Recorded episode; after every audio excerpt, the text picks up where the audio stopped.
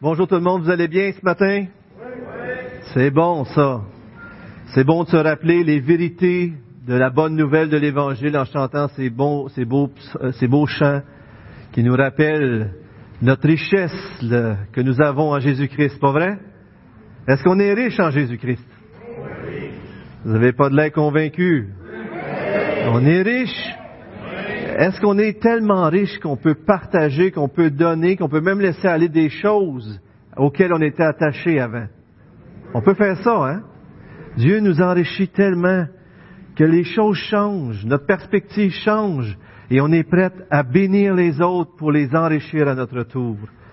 La série, les nouvelles séries qui commencent, moi j'en commence une en particulier sur, euh, bien sûr, la justice et la miséricorde. Mon but va être de regarder en ce qui a trait à la pauvreté et toutes ces choses-là. L'automne passé, avec Gilles Tessier, on a été euh, à donner un cours à Sembec, une petite partie de cours et sur laquelle j'ai amené ce que j'avais préparé là-dessus. Et Gilles m'a, est venu m'aider aussi.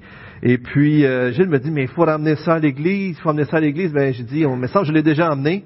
Alors, on, mais quand même, euh, je, trouvais, je trouve ça intéressant pour ma part de pouvoir approfondir le sujet. Fait qu'on va regarder ça ensemble pendant les fois qu'on va se rencontrer par la grâce de Dieu durant les prochains mois. Mais ce qui est intéressant, c'est que le titre de la série d'Éphésiens que les gars vont commencer, se dit plus riche que tu penses. Tu es plus riche que tu penses. Et des fois, on oublie qu'on est riche, pas vrai? On oublie qu'en Jésus-Christ, on a tout pleinement en lui. Et qu'à cause de cette richesse-là, il y a bien des choses qu'on peut passer par-dessus, qu'on peut laisser aller. Et c'est tellement important. Alors aujourd'hui, ce que j'aimerais regarder avec vous, c'est l'origine et les causes de la pauvreté. Bien sûr, si je vous demanderais c'est quoi l'origine de la pauvreté dans le monde, vous me diriez c'est le péché. Hein? Alors, ça sera pas long de trouver l'origine. Et on va tourner pour cela dans Genèse 3 ensemble pour revisiter ce texte que vous connaissez bien, un texte qui met les bases souvent qui nous montre comment le péché a eu un impact énorme dans nos vies et dans ce monde. Genèse chapitre 3, je vais lire dans la version Louis II 21.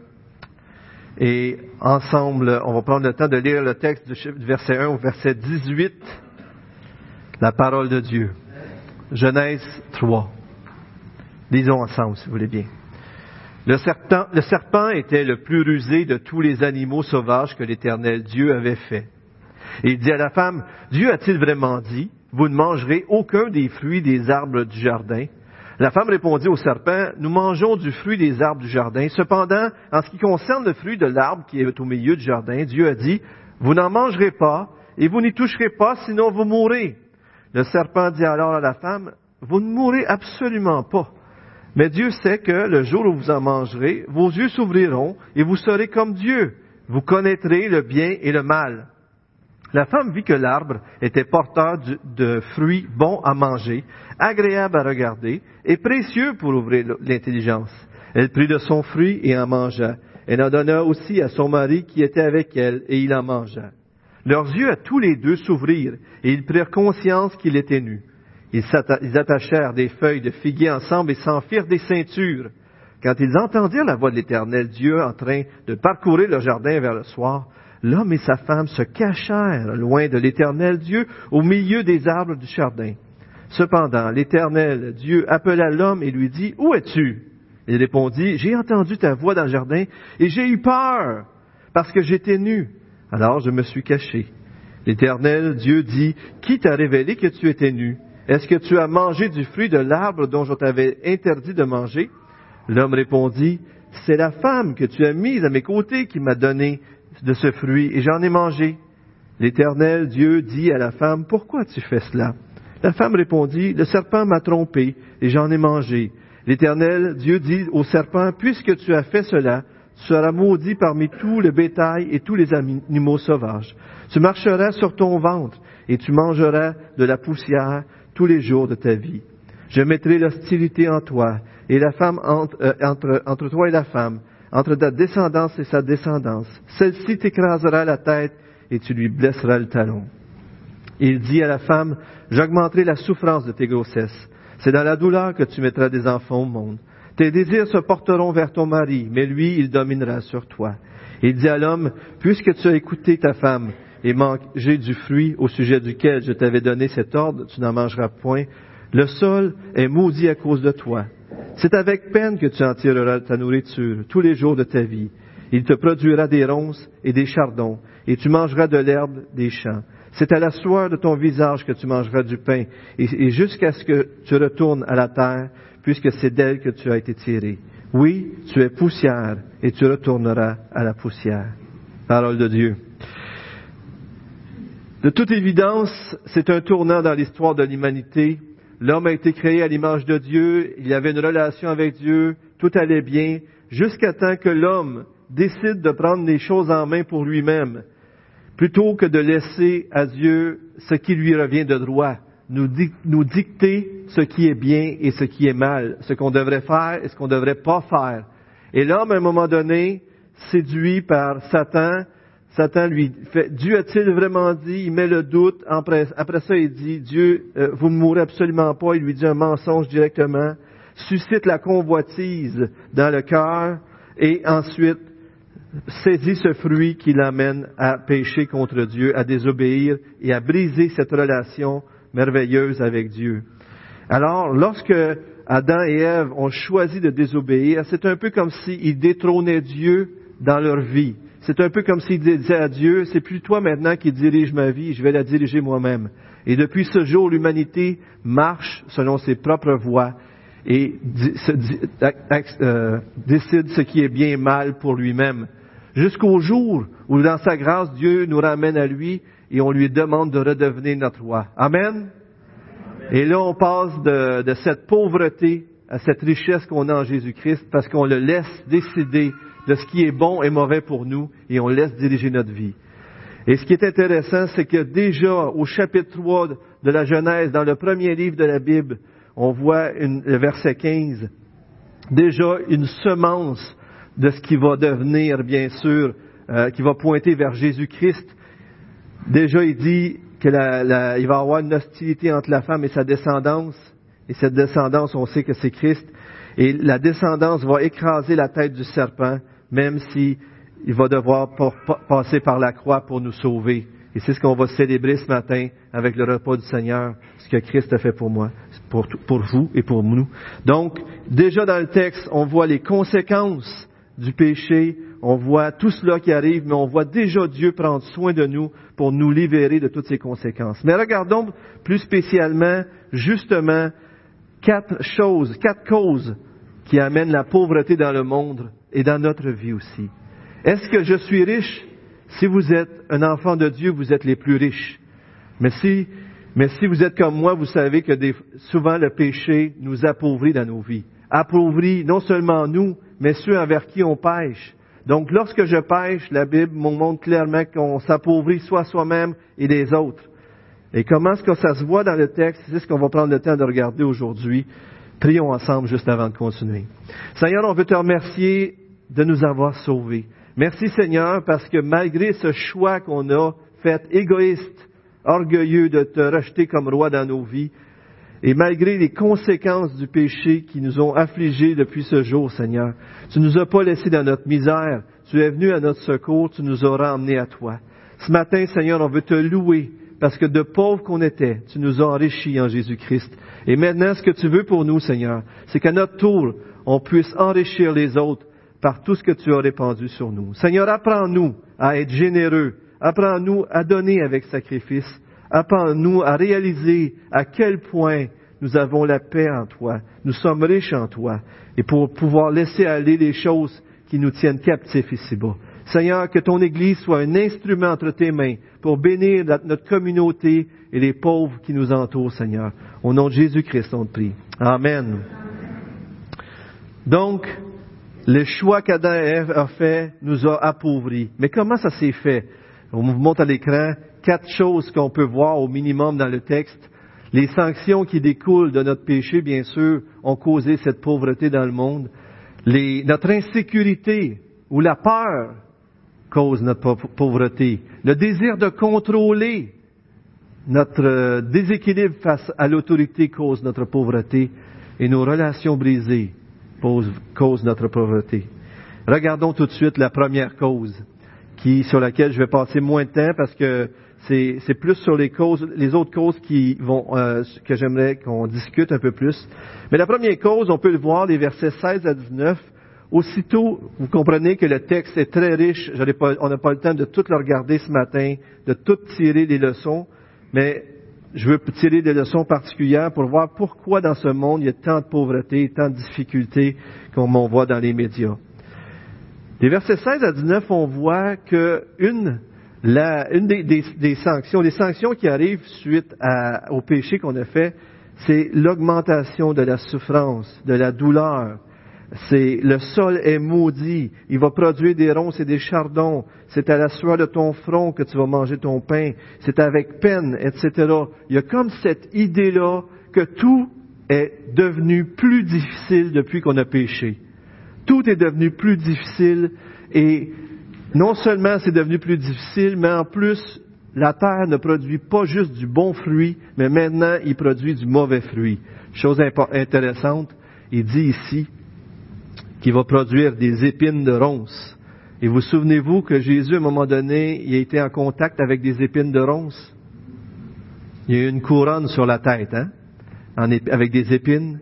La malédiction qui a été, il est tombé ici, Jésus-Christ l'a porté sur la croix. Et c'est juste intéressant, cette, cette parenthèse-là, de réaliser que la malédiction qui est venue à cause de notre péché, Jésus-Christ l'a payé sur la croix, juste avec cette image des épines-là. Mais tous les désastres naturels, les maladies, les, souffrances, toutes ces choses sont venues parce que l'homme a choisi de marcher sans Dieu, de se détourner de Dieu. Et aujourd'hui, ces choses-là sont dans notre réalité. Mais malgré ces choses-là, on voit continuellement dans la Bible que lorsque les hommes se tournent vers Dieu, lorsque les hommes dépendent de Dieu, ils le prient, ils crient à lui, Dieu bénit souvent son œuvre. Pas vrai? L'œuvre de ses mains, on voit la bénédiction et il fait pleuvoir lorsqu'on l'honore et tout ça. Alors, dans toute cette réalité-là, malgré toutes ces choses difficiles, et, c'est vrai que c'est là, il y a comme une espèce où ce que Dieu, à travers même ces sanctions-là, nous ramène à lui les difficultés qu'on vit dans nos vies devraient nous ramener à Dieu. En fait, Jésus dit même que ça devrait nous amener à la repentance dans le Nouveau Testament. Si la tour de Siloué est tombée sur des gens, non, mais si vous ne vous repentez pas, vous aussi, vous périrez tous également. Jésus dit que toutes ces choses qui nous arrivent devraient nous ramener à Dieu. Et, mais c'est quand même une, des réalités que l'on vit à cause de notre péché. Laissez-moi lire un texte de Romains 8, 19 à 23, qui nous fait réaliser que de nous, comme la création elle-même, soupire le jour où ce que Dieu va ramener tous ses enfants, tous ceux qu'il a sauvés, et va nous donner un nouveau ciel, une nouvelle terre dans laquelle on va être délivré de toutes ces difficultés. De fait, la création attend avec un ardent désir la révélation des fils de Dieu. En effet, la création a été soumise à l'inconsistance, non de son propre gré, mais à cause de celui qui l'y a soumise. Toutefois, elle a l'espérance d'être elle aussi libérée de l'esclavage de la corruption pour prendre part à la glorieuse liberté des enfants de Dieu. Or, nous savons que, jusqu'à maintenant, la création tout entière soupire et souffle les douleurs de l'accouchement. Et ce n'est pas elle seule qui soupire, mais nous aussi, qui avons pourtant dans l'esprit un avant-goût de cet avenir. Nous soupirons en nous-mêmes en attendant l'adoption, la libération de notre corps. Un jour, frères et sœurs, on va être libérés de la maladie, libérés de toutes ces choses-là. Amen? Êtes-vous content de vous être libérés de la maladie, des détresses, des souffrances, de toutes les choses difficiles de ce monde? Un jour, on va être libre de tout ça. Pas extraordinaire, ça? Mais, et Jésus a porté les épines. C'est lui qui a porté la malédiction. Et un jour, on va en être complètement libérés. Tous ceux qui appartiennent à Jésus-Christ ont cette richesse de savoir que leur avenir est sûr, est certaine et que rien, personne ne peut nous l'enlever. Et ça nous amène à notre deuxième point, comme je vous dis, je passe plus vite pour arriver aux autres points, qui nous amène à penser que non seulement les sanctions qui ont été données nous appauvrissent à cause de nos péchés, bien sûr, ces choses-là qui nous ramènent à Dieu, mais notre insécurité est une des causes de notre pauvreté. Notre insécurité, ou si vous aimez mieux, la peur. La peur. Regardez dans le texte d'aujourd'hui, dans Genèse 3, versets 7 à 10. Adam et Ève ont, péché, et là, à ce moment-là, leurs yeux s'ouvrent. Ils prennent conscience qu'ils ont désobéi à Dieu. Ils ont probablement vivent une honte, vivent une insécurité, une peur, quelque chose probablement qu'ils n'avaient jamais bien sûr, euh, vécu, bien sûr. Et, et, que là, ils entendent la voix de Dieu. Mais quand ils entendent la voix de Dieu, ben là, ils vont se cacher loin de l'Éternel. Dans les, dans les arbres du jardin, comme si on pouvait se cacher de Dieu. Mais en tout cas, ils essayent de se cacher de Dieu. Cependant, l'Éternel, encore ici, on voit que c'est lui qui prend l'initiative. Il vient à notre rencontre. Il sait très bien qu'ils ont péché, mais il veut les amener à se confesser. Il va vers eux. Il dit, où es-tu? Il répondit, j'ai entendu ta voix dans le jardin et j'ai eu peur parce que j'étais nu. Alors je me suis caché. J'ai eu peur. Est-ce que ça arrive souvent que parce qu'on a peur, on va faire des choses qu'on ne devrait jamais faire? On va même désobéir à Dieu. Dieu me dit, par exemple, d'être généreux pour donner, mais j'ai peur de manquer d'argent. Dieu me dit de prendre soin de quelqu'un, mais j'ai peur qu'il me juge. Dieu me dit que de faire telle, telle chose, mais la peur, des fois, exerce une emprise sur nous qui nous empêche de remplir les mandats que Dieu nous a donnés, d'être une lumière dans ce monde, d'être celle et lumière, de briller en aimant notre prochain comme nous-mêmes et, et, de prendre soin des démunis, des pauvres et tout cela. Et ici, on voit que la peur, une émotion qui peut sembler, un petit mot qui peut sembler inoffensif, dans toute la réalité de l'humanité, a pris des proportions énormes. Je prends juste l'exemple de Pharaon dans Exode 1. Pharaon, à ce moment donné-là, Abraham a eu des descendants qui est devenu un peuple qui est appelé Israël. Israël a été en Égypte après une famine et maintenant ils sont en Égypte et au début, Israël était tellement les bienvenus parce que c'est à travers Joseph qu'ils sont arrivés là et Joseph a sauvé et l'Égypte et le monde environnant à cette époque-là à travers la sagesse que Dieu lui a donnée. Et puis là, Pharaon, un autre Pharaon naît, mais qui connaissait pas Joseph. Vous en souvenez de l'histoire, ceux qui l'ont lu. Et dans cette histoire-là, les Israélites se multiplient, ils deviennent si nombreux que les Égyptiens ont peur. Si vous allez dans l'Exode 1, je ne l'ai pas mis à l'écran, là, mais au verset 12, le Pharaon a peur, puis il a dit, ils sont trop nombreux, ils pourraient être une menace pour nous. Alors, les Israélites, ils n'ont même pas fait de menace là, aux Égyptiens, ils n'ont rien fait. Mais les Égyptiens, par peur, les rendent esclaves. Et là, il est rendu esclave, mais il continue de croître encore plus. Fait que là, c'est un esclave pénible, il est traite durement. Mais là, c'est passé, ils finissent par vouloir les faire mourir, puis ils les font mourir. Les jeunes garçons du peuple juif. C'est terrible. Tout ça par peur. Tout ça parce que il y a comme une spirale quand on a peur. On, on a peur, la réaction qu'on fait crée souvent ce qu'on a peur qui arrive. Fait que là, on réagit encore plus avec la peur. Fait que là, c'est un, enchaînement qui fait en sorte qu'on fait des choses contraires à la volonté de Dieu. C'est comme si on pense juste à nous-mêmes, puis qu'on détruit, puis qu'on appauvrit les autres à ce moment-là. Un autre exemple dans l'Ancien Testament, c'est quasiment drôle. Le roi David entend parler qu'un roi d'une nation des fils d'Amon est décédé, c'est dans 2 Samuel 10. Et puis, il dit, je vais envoyer des émissaires pour leur souhaiter mes sympathies, tu sais, pour prendre soin des, les consoler. Fait qu'il envoie des gens pour les consoler. Alors, ces gens-là arrivent, puis là, le, nouveau roi des fils d'Amon, il dit, ils sont venus pour espionner. Il les prend, il les rase, il déchire leurs vêtements, les, là, les, ceux qui allaient là pour les consoler, ils reviennent chez eux, ils sont tous confus, ils ne reviennent pas ce qui se passe, ils s'en allaient là pour leur souhaiter euh, des sympathies, puis ils se font passer au cash, qu'on pourrait dire un peu. Fait qu'ils reviennent, fait que là, ils, restent à part pour un temps. Fait que là, le, roi du fils d'Amon, il, il, a eu peur, fait qu'il a fait ça. Là, il a peur, il dit, j'ai offensé le roi de David. Le roi David. Fait que là, ce qu'il fait, c'est qu'il monte une armée, puis il s'en va contre le roi David. Voyez-vous? La peur a amené à faire quelque chose puis là, après ça, il a encore plus peur. Il monte une armée. Puis là, après ça, David se lève avec son armée, puis il est bas. David, il est bas. Parce que le roi avait peur au début, que ce soit des espions, puis qu'ils viennent pour les... C'est ce qui leur arrive. La peur nous conduit à faire des choses folles, à désobéir à Dieu, à nous appauvrir et à appauvrir les autres. Et cette peur-là, on la voit partout. Pensez aux Juifs du temps de Jésus, quand que Jésus faisait des miracles, puis tout allait bien, puis là, on lit dans le texte des évangiles que c'est par jalousie qu'ils ont livré Jésus. Ils n'aimaient pas ça. Jésus prendrait toute place, là, tout le monde cherchait à vouloir le suivre. Après ça, Pilate, il voulait pas crucifier Jésus. Trois reprises, il essaie de le libérer, mais là, la foule crucifie-le, crucifie-le.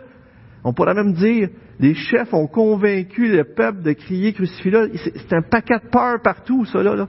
Puis Pilate finit par leur livrer, il se lave les mains, il dit, ben, correct, tu sais, je vous le livre. Parce que là, c'est la pression. Il a, su, il a, il a, il a, laissé, il a lâché prise, il a laissé ça aller pour euh, pour pas déplaire à la foule. Et, et c'est terrible de voir comment cette peur-là agit. Maintenant, est-ce que cette peur-là, est-ce qu'on la voit juste chez les grands de ce monde, ou est-ce qu'elle peut être même parmi les chrétiens? Est-ce que même quand on est chrétien, des fois, on peut avoir peur et que cela peut nous empêcher d'honorer Dieu de la bonne façon, de prendre soin des gens qui nous entourent. Est-ce que même en tant que chrétien, on peut appauvrir par notre façon d'agir à cause qu'on a peur? Est-ce que vous croyez que ça peut être là? Un jour, M. Rick Baker avait prêché de Baptist Church en Ontario. C'est une église qui nous soutient pour notre projet de Belleuil. Et puis il a prêché sur... Euh, leur église est impliquée au niveau de... Euh, attendez, c'est... Euh, la, traite de personnes et la prostitution, tout ça. Et puis, à un moment donné, il prêchait, puis il leur a dit, écoutez là, on, puis vous imaginez comment c'est terrifiant euh, des gens qui sont rendus esclaves euh, sur le marché du sexe et toutes ces choses-là. On peut s'imaginer toutes les horreurs qui arrivent dans, ce domaine-là et comment les gens sont maltraités et ils n'ont plus de place euh, à leur vie, ils deviennent des, des marchandises. Et là, le, pasteur parle à l'Église puis il leur dit, vous savez, si on veut être intègre dans toute cette réflexion-là, il faut être intègre jusqu'au bout. Et on n'est pas correct si on accuse ça, mais que dans l'Église, il y a des gens qui consomment de la pornographie. Parce que ça aussi, c'est rendre victime des gens. Pas vrai? En d'autres mots, c'est pas parce qu'on fait des grosses, grosses, on, rend pas des gens esclaves de certaines affaires ou qu'on fait pas des grosses affaires terribles, qu'on n'est pas capable d'en faire des choses terribles qui, qui, à la source, prend ses racines dans la peur ou dans le cœur, comme les grosses affaires qui, qui sont faites dans ce monde et qui sont terrifiantes. Donc, ce que j'aimerais ce matin, c'est qu'à travers les deux, trois points qu'on va regarder ensemble, pour le premier, c'est la peur, notre insécurité, on se demande en nous-mêmes, est-ce que par peur, j'appauvris quelqu'un? Est-ce que par peur, je ne donne pas au Seigneur ce que je devrais donner dans mes finances, ou dans mon temps, ou dans les gens qui m'entourent? Est-ce que je suis en train de priver quelqu'un de quelque chose? Est-ce que je garde le contrôle parce que j'ai peur ou est-ce que je laisse aller puis je lui fais confiance? Est-ce que je trouve ma sécurité dans l'Évangile, en Jésus-Christ, au point que je peux laisser aller les choses? Vous connaissez l'histoire de Zachée, bien sûr. Je le répète souvent, c'est une histoire que j'aime beaucoup parce que c'est un homme qui était traître à son propre peuple, un juif qui prenait l'impôt de César, des Romains, sur son peuple, il était détesté, rejeté du peuple, mais Jésus va manger avec lui et euh, Zachée reçoit Jésus non seulement dans sa maison, mais dans son cœur, et il est transformé, et après ça, il se lève, vous en souvenez, il donne la moitié de ses biens aux pauvres. L'homme qui volait, l'homme qui abusait de son peuple, l'homme qui, qui, qui était égoïste, qui pensait qu'il était qui avait peur probablement à sa sécurité, qui avait rien d'autre, vient de trouver un trésor tellement plus précieux que son argent, Jésus-Christ. Et Jésus-Christ en lui a sa sécurité, il a son identité, il est plus rejeté, il est un accepté de Dieu, il trouve sa sécurité, il donne la moitié de ses biens aux pauvres. S'il a volé à quelqu'un, il va le rembourser. Sa vie est transformée. Et ça nous arrive, pas vrai? Dans ma vie, il y a une semaine ou deux à peu près, je lisais dans Genèse, dans notre optique de Parle Seigneur car ton serviteur écoute. Alors je lisais dans Genèse et à ce moment-là, depuis quelques années dans ma vie, je m'inquiète pour mon futur plus. Je vieillis tranquillement, puis j'aurais voulu mieux préparer ma retraite. Fait que je pense à au moyen, qu'est-ce que je pourrais faire, là, ça serait le temps que je m'en occupe plus, puis tout ça pour préparer ma retraite. Et puis, à un moment donné, il est venu une, une, chose, il y a quelqu'un qui m'a proposé quelque chose que j'ai trouvé extraordinaire. Je dis, hey, je viens de trouver la solution. Fait que là, je mettais mon espoir là-dedans, puis c'était fantastique. Je me dis, waouh, avec ça, je vais pouvoir préparer ma retraite. je suis en sécurité plus, bon, je vais pouvoir prendre soin de ma femme, mes enfants, puis ils n'ont pas besoin, de, je serai pas une charge ou quoi que ce soit. Fait que là, J'étais en train de lire ça à ce moment-là, dans, dans, j'étais en train de lire Genèse, je lis un texte, un verset que, que je souligne, je le trouve beau, tu sais, je le trouve juste beau sur le coup. Je continue, je, continue, mais là, la personne rentre puis elle me dit que ça pourra pas fonctionner le projet, que j'avais mis tout mon espoir. Alors, le coup, je vous avoue, j'ai été déçu. Hein, ça arrive, ça, des fois, on met des espoirs dans un projet, puis ça s'effondre. J'étais déçu, ça me fait de la peine. J'ai dit à la personne, c'est pas grave, tout est correct, mais dans le fond, j'étais un peu bouleversé, ça me fait de quoi? Fait que là, je, mais j'étais rendu, je continue à lire, la personne repart, fait que moi je reprends ma lecture où ce que j'étais rendu, puis je vais lire dans Genèse, et puis là, dans Genèse 45, verset 20, je lis tout de suite après ce qui vient de me vivre, dans quelques secondes. N'ayez pas de regrets pour ce que vous laisserez, car ce qu'il y a de meilleur dans l'Égypte sera à votre disposition. Et c'est comme si la parole de Dieu devenait pour moi vivante. C'est comme si Dieu m'adressait une parole personnelle. C'est comme si Dieu me donnait une promesse c'est comme si Dieu me dirait, t'inquiète pas, je vais prendre soin de toi. C'est lorsque Joseph dit à son père, dit à ses frères, ne vous inquiétez pas de partir du Canaan, venez en Égypte, je vais vous donner ce qui est le meilleur. Mais le verset, je l'avais souligné, je l'avais trouvé beau la première fois, mais tout de suite après, après ce que je vivais, c'est comme si Dieu m'avait parlé. Parle, Seigneur, quand ton serviteur écoute. Et vous savez quoi? Dans ma tête, financièrement, le projet, je perdais des milliers de dollars, je perdais beaucoup, beaucoup dans ma tête. Mais en quelques secondes, avec une parole de Dieu, une promesse de Dieu, j'étais consolé. Une parole de Dieu valait plus que tout ce que ce que je m'étais imaginé. C'est pas vrai que c'est comme ça? Le moyen d'être libéré de nos peurs, frères et sœurs, c'est de se tourner vers Dieu. Mais il faut y faire face pour en être libéré. Un autre problème qu'on voit, euh, je vous cite Hébreu 2, 14 euh, rapidement. Puisque les enfants, ces enfants ont en commun la condition humaine, nous, lui, Jésus-Christ, l'a aussi partagé cette condition humaine. Il s'est incarné de façon similaire. ainsi, par sa mort, il a pu rendre impuissant celui qui exerçait le pouvoir de la mort, c'est-à-dire le diable, et libérer tous ceux qui, que la peur de la mort retenait leur vie durant dans l'esclavage. Nous étions esclaves parce qu'on avait peur de perdre quelque chose, on avait peur de mourir. Mais depuis qu'on a Jésus-Christ dans notre vie, frères et sœurs, on ne devrait plus avoir peur de bien des choses. Pas vrai? On est libéré. On est même capable, par le Saint-Esprit, par la grâce de Dieu, de louer Dieu lorsqu'on nous persécute, puis qu'on nous fait du mal, puis qu'on perd des possessions. Pas vrai? Parce qu'on a quelque chose de plus précieux encore. Une autre chose qui nous rend pauvres, en plus de la peur. Regardez dans le verset 16 de Genèse 3. Tes désirs se porteront vers ton mari, mais lui, il dominera sur toi. Alors, lorsque ce qui arrive quand on a péché aussi, c'est que remarquez que c'est Ève que Satan approche. Il passe par Ève pour atteindre l'homme. C'est comme si Satan a passé par l'homme pour atteindre Dieu d'une certaine façon qu'on pourrait voir. Mais en tout cas, vous comprenez que c'est Ève qui approche, puis Là, Ève prend une décision, mais on voit que pour Dieu, c'était Adam n'aurait pas dû rester silence. Il y a même un livre qui a été écrit là-dessus, ça s'appelle Le silence d'Adam, je pense. Pourquoi Adam n'a rien dit quand Ève a pris le fruit? On voit rien, rien. Adam, il fait juste prendre le fruit. Et dans Romains 5, dans d'autres, on peut voir clairement que pour Dieu, l'homme a un rôle de protection, un rôle de servir sa femme, l'aimer, d'en prendre soin. Mais ici, l'homme n'a pas rempli son rôle. Il a abdiqué son rôle. Et on le voit pas longtemps après que dans la parole de Dieu, verset 17, Dieu semble clairement reprocher à Adam parce que tu as écouté ta femme. Parce que toi, tu n'as pas fait ton rôle, tu n'as pas rempli ton rôle. Et il s'adresse en premier à Adam, encore une fois, parce que c'est le chef de la famille. Comme, comme on voit dans la Trinité que le Père, le Fils est soumis au Père et que le Père et le Fils ont envoyé le Saint-Esprit. De même, Dieu nous a créés. On a tous la même valeur en Christ. On a tous la même valeur comme créature de Dieu. Mais il a quand même donné des rôles. Et ici, les rôles n'ont pas été tenus. Et depuis ce jour-là, on dirait que le péché a gâché les choses face à l'autorité. Dans Genèse 4.7, on vous le montre à l'écran rapidement, on voit un texte qui est clair euh, ce passage-là chapitre 3, verset 16. certainement, c'est Dieu qui parle à Caïn, qui va tuer son frère, malheureusement. Si tu agis bien, tu te relèveras.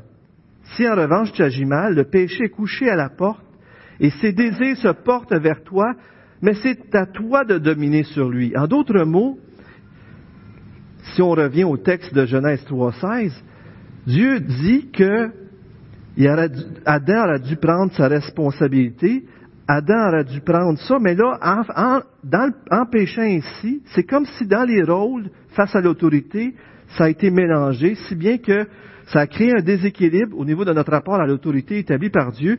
Puis, d'un côté, ceux qui ont autorité vont, vouloir abuser plutôt que de servir et d'aimer, de servir les autres. Puis de l'autre côté, ceux qui sont sous l'autorité vont vouloir se rebeller plutôt de se soumettre. Ils vont vouloir prendre la place. Fait que depuis ce jour-là, remarquez ça dans la société, les autorités abusent de leur pouvoir, souvent, plusieurs, et ceux qui sont sous leur autorité se, rebellent souvent. Tellement que dans certains pays, il y a tellement de, gens qui se nomment chefs, qu'il y a des guerriers, puis tout ça, puis ça l'appauvrit le pays parce que personne n'est soumis à personne, c'est la guerre, puis c'est tout cela qui se passe. Mais on a juste à parler de l'impôt. À l'impôt, beaucoup de personnes cherchent tous les moyens pour dire je ne paierai pas mon impôt. Pas vrai? Pourquoi? on se justifie en disant, ben, le gouvernement n'est pas correct. Frères et sœurs, en Jésus-Christ, Dieu nous demande d'honorer nos autorités. Pas vrai? Est-ce qu'on doit payer nos impôts? Oui. Oups, j'ai entendu un non. Dites pas non, là, dites oui. C'est important. Honorons nos autorités. Après ça, on va leur dire, ben, vous êtes plein de dettes. Vous prenez pas soin de nous autres. Ben oui, ben, est-ce qu'on fait, nous, notre part qu'on a à faire? Ah, dans l'Évangile, Dieu nous équipe pour qu'on arrête d'avoir peur, de vouloir tout contrôler, puis de vouloir garder l'argent pour nous, mais d'être capable de dire, je vais faire ce que Dieu me dit, je vais honorer. Jésus-Christ a payé les impôts. C'est le créateur du monde. Il a dit, va lancer ta ligne, sors un poisson. Il était devant Pilate, il dit, il n'y a aucun pouvoir que tu aurais si, si Dieu ne te l'aurait pas donné. Et pourtant, il a passé sous tout le processus illégal, injuste, terrible de l'homme pour mourir sur une croix. Pourquoi? Pour nous délivrer. Il a abandonné le contrôle. Pas ma volonté, mais la tienne.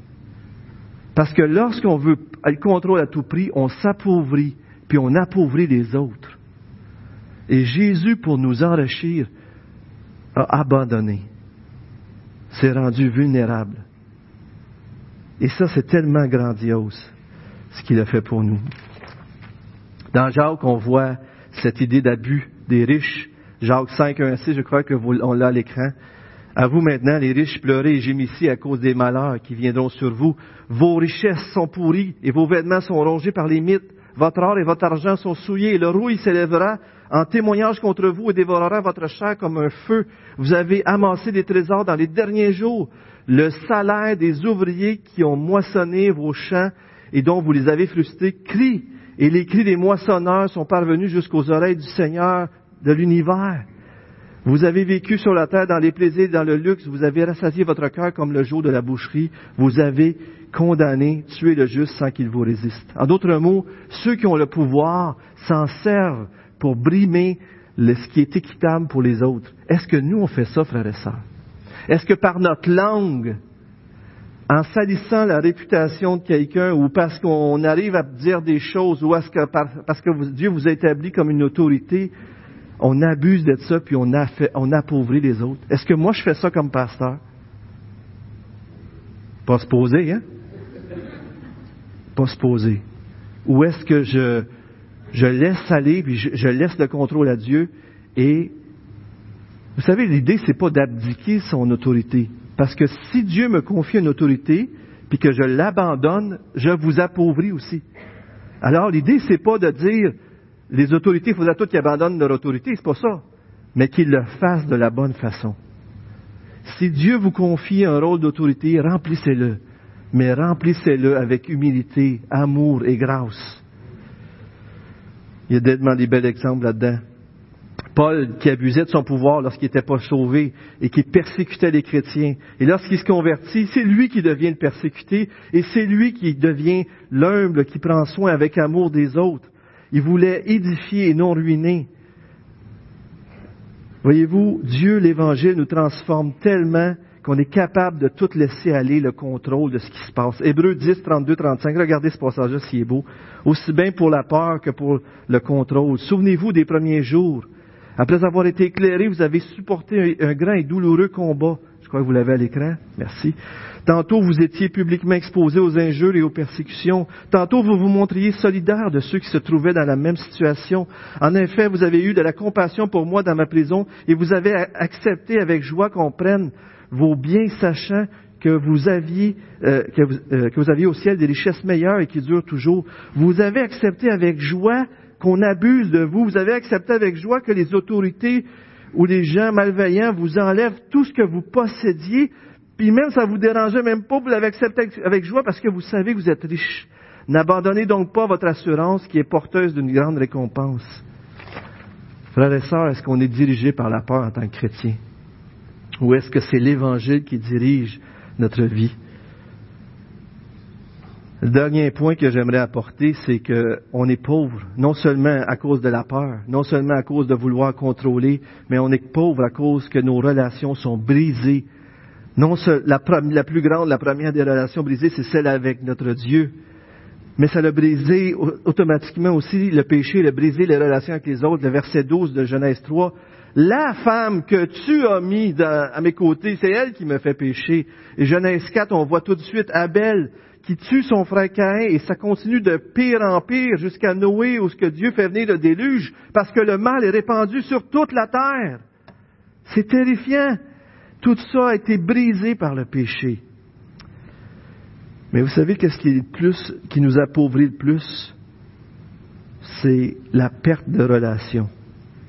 La guerre civile, j'ai écouté une histoire, aujourd'hui l'histoire, je ne sais pas s'il y en a qui connaissaient cette émission-là, il paraît qu'en 1860, il y avait 4 millions d'esclaves. Vous savez, c'était terrible, on les vendait comme des marchandises, on les c'était terrible tout ce qu'ils ont subi, on les faisait marcher avec des chaînes, on fouettait toutes ces choses-là. Mais vous savez ce qui était le pire pour ces gens-là? Ce qui était le pire, c'est d'être séparés des membres de leur famille. Ce qui était la pire chose qui pouvait leur arriver, un mariage sur cinq a été séparé. Ils vendaient la femme, ils vendaient l'homme. Un enfant sur trois de 14 ans et moins a été séparé des parents. Et vous savez qu'est-ce que ça les a conduits? C'était, en d'autres, la dame, ce qu'elle disait, elle disait que ce qui rendait supportable l'esclavage, c'est d'être avec leurs proches. Mais quand tu perds ça, c'était des dépressions, c'était des suicides, c'était des infanticides, c'était la, c'était la destruction. Le péché nous appauvrit en nous séparant les uns des autres. Le péché nous appauvrit en brisant nos relations. Écoutez M. Daniel Ilion, un homme qui travaille en relations publiques de sel en Europe, un organisme chrétien qui aide les pauvres, et j'ai demandé, j'ai allé communiquer avec lui pour partager, et c'est vraiment beau ce qu'il dit. Regardez bien ça. On va vous mettre une citation, mais je vous lis un paragraphe avant. Lorsque l'homme a péché et a déclaré son indépendance par rapport à Dieu, il a mis sur ses épaules un poids qu'il n'est pas capable de porter. Mais l'homme n'a pas, pas été créé pour cela, et dans ce monde, il n'est pas capable de s'en sortir seul. L'homme a été créé pour vivre dans ce monde avec Dieu. Sans Dieu, il a peur. Sans Dieu, il fait tout ce qu'il peut pour se sauver, sauf ce qu'il peut, tu sais. Là, on y parle après ça de la tour de Babel. Dieu avait dit de se multiplier, puis là, à la tour de Babel, les, autres, disent, non, non, on va rester ensemble pour se protéger. Regardez bien la citation, vous l'avez à l'écran. Lisons ensemble. Le besoin de se faire soi-même un nom est mortel pour l'amour du prochain. Il est mortel pour l'engagement en faveur des pauvres. C'est un obstacle des plus grands. Si mon objectif dans la vie est de me faire un nom, je n'aurai plus de temps, le temps d'aimer. Plus encore, mon prochain deviendra dans bien des cas une menace. Et sa souffrance et son appauvrissement un sujet de soulagement. Est-ce que c'est pas déjà arrivé? Répondez-moi pas. Que dans nos cœurs, on a senti un soulagement de savoir que ce pas nous autres qui souffraient. La pauvreté est un des fruits amers des ruptures des relations engendrées par la chute et elle est perpétrée par le péché d'autoprotection dont se rendent coupables par définition tous les pécheurs. On veut s'autoprotéger depuis la chute. On veut faire sûr qu'on manque de rien. On veut se protéger. On est sans Dieu. On s'arrange. Mangeons et buvons parce que demain on va mourir. Faisons tout ce qu'on peut. Mais comme chrétiens, frères et sœurs, à cause de l'Évangile, à cause de Jésus-Christ, Ça devrait plus être comme ça. On devrait plus penser juste à nous. Mais l'amour que Dieu déverse dans nos vies, qu'on va célébrer ce matin, devrait être tellement grandiose qu'on ait le goût de, servir notre prochain, des démunis, puis on ne devrait pas avoir peur de donner et de donner avec sacrifice, même si ça nous appauvrit. Parce que celui qui était riche s'est fait pauvre pour nous enrichir. Et qu'à chaque fois que je donne, je m'appauvris pas aux yeux de Dieu, je m'enrichis. Mais chaque fois que je retiens pour moi, je m'appauvris selon les Écritures et j'appauvris les autres. Pas vrai que c'est comme ça? C'est intéressant. Pensez-y, la veuve, l'orphelin et l'immigré dans les Écritures, c'est un refrain qui revient, qui nous parle de ceux qui sont dans le besoin. Remarquez que ces trois personnes-là, c'est toutes des gens dont les relations ont été brisées. La veuve a perdu quelqu'un. L'orphelin a perdu quelqu'un. L'étranger est séparé de d'autres personnes. Vous savez, l'Église est une des plus grandes de nos richesses, comme chrétiens.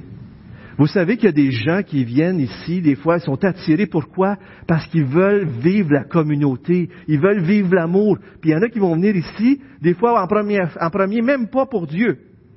Ils vont venir ici parce qu'ils ont goûté à quelque chose qu'ils veulent vivre. Ils ont goûté au royaume à venir.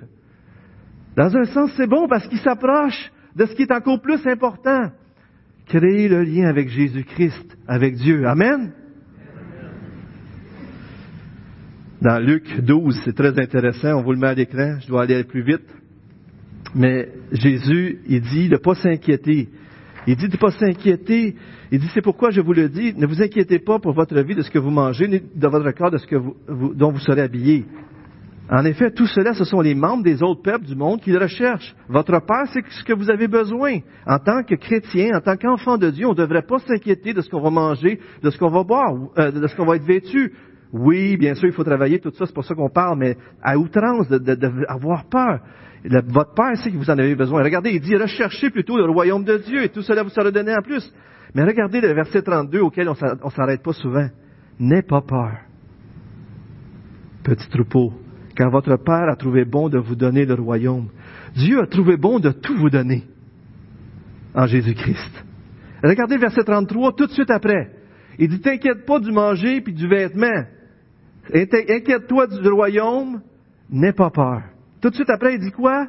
Vendez ce que vous possédez, donnez-le aux pauvres. Faites-vous des richesses en haut. N'ayez pas peur, ne vous inquiétez pas pour vous-même. Cherchez le royaume, Dieu va s'occuper de vous.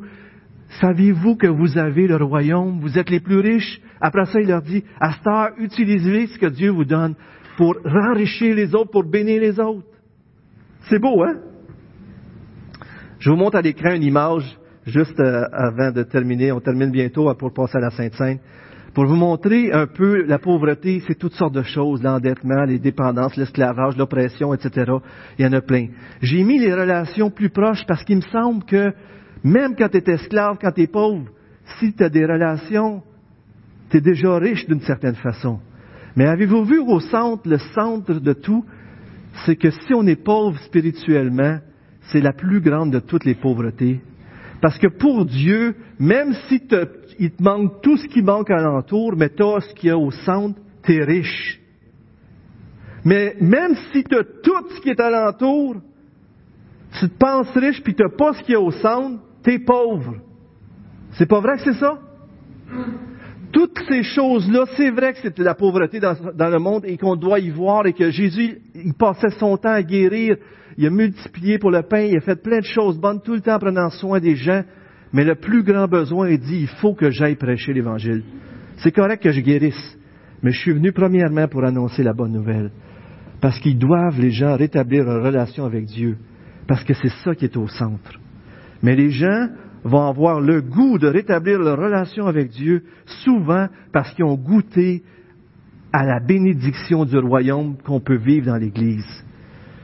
Brian Meyer a dit, je vous le mets à l'écran, il décrit la pauvreté comme ça.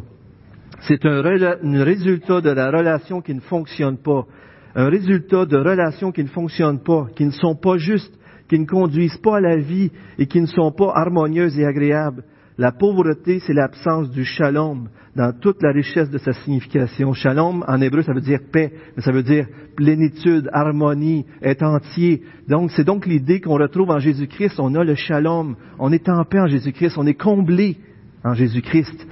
Et tout, être pauvre, c'est aussi être privé de ces relations-là.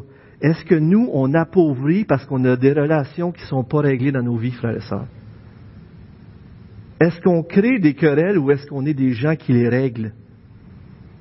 Est-ce que je suis un agent de paix qui enrichit les autres, qui amène les autres à se réconcilier, ou est-ce que je me fais que me quereller?